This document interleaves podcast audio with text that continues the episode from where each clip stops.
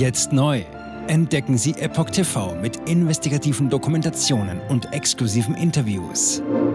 EpochTV.de Willkommen zum Epoch Times Podcast mit dem Thema Zweifel an Angaben.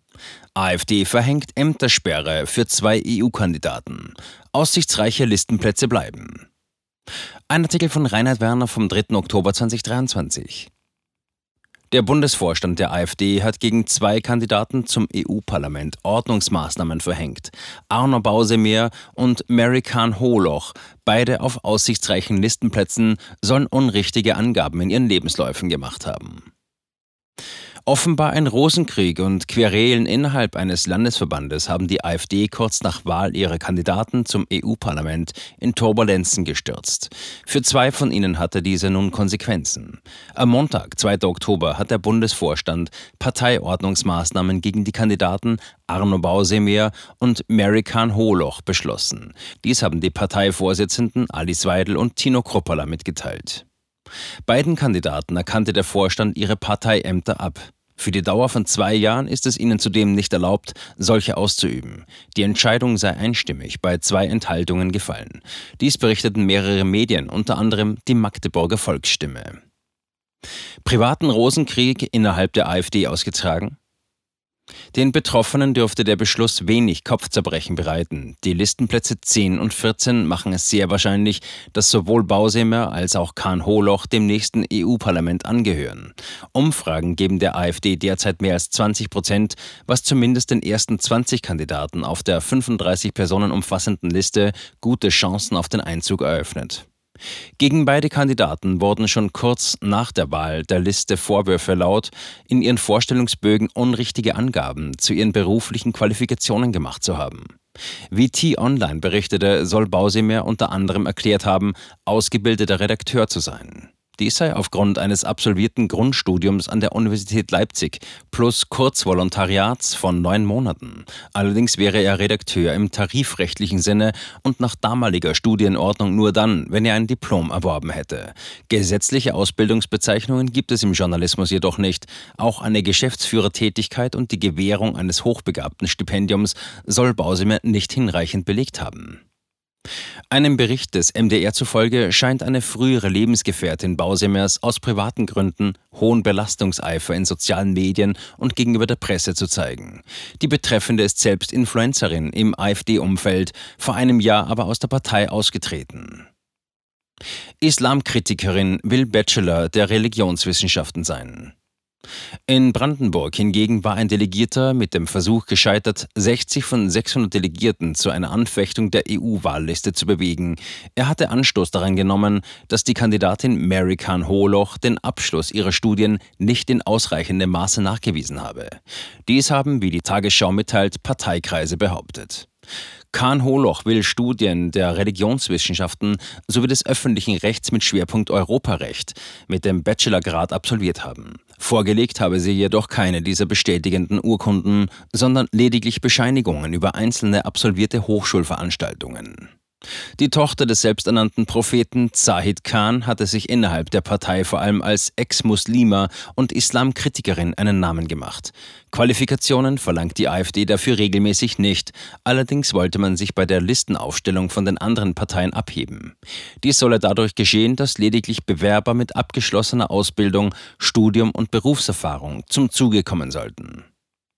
Keine Einwände gegen Listenkandidaten der AfD aus inhaltlichen Gründen. Die AfD-Führung hatte Debatten über die beiden Kandidaten zuvor unterbunden.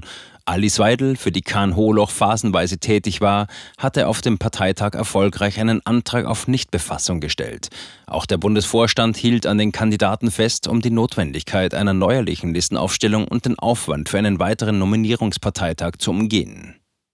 Inhaltliche oder stilistische Einwände mit Blick auf Kandidaten der Partei für das EU-Parlament sind aus dem Bundesvorstand nicht bekannt.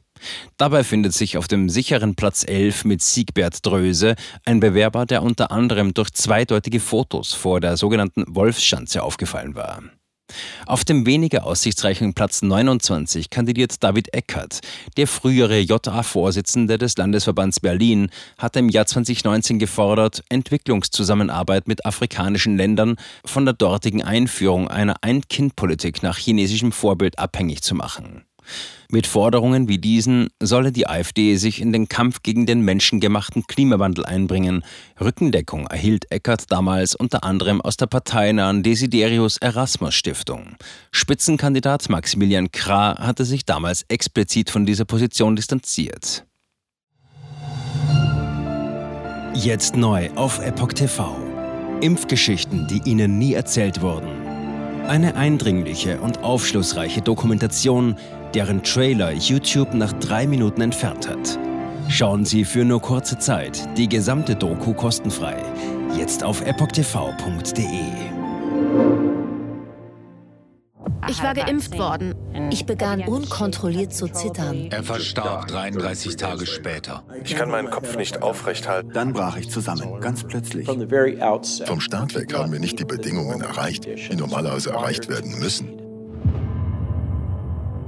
Es handelt sich um eine Tragödie von beispiellosem Ausmaß. Aber die Bundesregierung und Behörden tun so, als sei alles in bester Ordnung. Wir suchten ein nahegelegenes Krankenhaus auf. Sie behandelten sie, als sei sie verrückt. Ich sehe das als einen ernsten Kampf, den Zusammenbruch der bürokratischen Strukturen zu korrigieren. Ich glaube, viele Menschen wissen auch gar nicht, dass sie einen Impfschaden haben. Umfassende Datensätze, die zeigen, dass wir einen Anstieg der Fehlgeburten um nahezu 300 Prozent ausgehend von ihren eigenen Daten hätte Pfizer 2021 vom Markt genommen werden müssen. 300 Prozent bei Krebserkrankungen. Acht Seiten lang Krankheiten, die direkt mit dem Impfstoff in Verbindung gebracht werden. Eine Reihe diverser unerklärter Symptome. Und sie nahmen um mehr als 1000 Prozent zu. Mehr als 1000. Der Arzt weiß nicht, um was es sich handelt und wie er es behandeln soll. Es ist der Hammer, was die für Psychospielchen mit einem spielen. Sie tut nur so, das sind Falschinformationen. Praktisch keine Hoffnung auf Gerechtigkeit. Erkennt man es nicht, sieht man nicht die Notwendigkeit. Insofern war es ziemlich offensichtlich und das Krankenhaus wusste, dass etwas im Gange war. The virus stops with every vaccinated person. In other words, you become a dead end to the virus. Vaccinated people do not carry the virus, don't get sick. Wie hätte ich ahnen sollen, dass es das letzte Gespräch mit meinem Sohn sein würde? Sie wissen bis ins kleinste Detail, was da vor sich geht. All das kennen sie. Und dennoch eilt niemand der Wahrheit zu Hilfe. Die verborgene Krise. Impfgeschichten, die Ihnen nie erzählt wurden. Eine Originaldokumentation von Epoch Times. Jetzt kostenfrei auf verborgenekrise.de ansehen. Aufgrund von Zensur ist diese bedeutende Dokumentation nicht über die sozialen Medien teilbar. Leiten Sie diesen Link an Freunde und Bekannte weiter und tragen Sie so die Botschaft dieser mutigen Menschen in die Welt.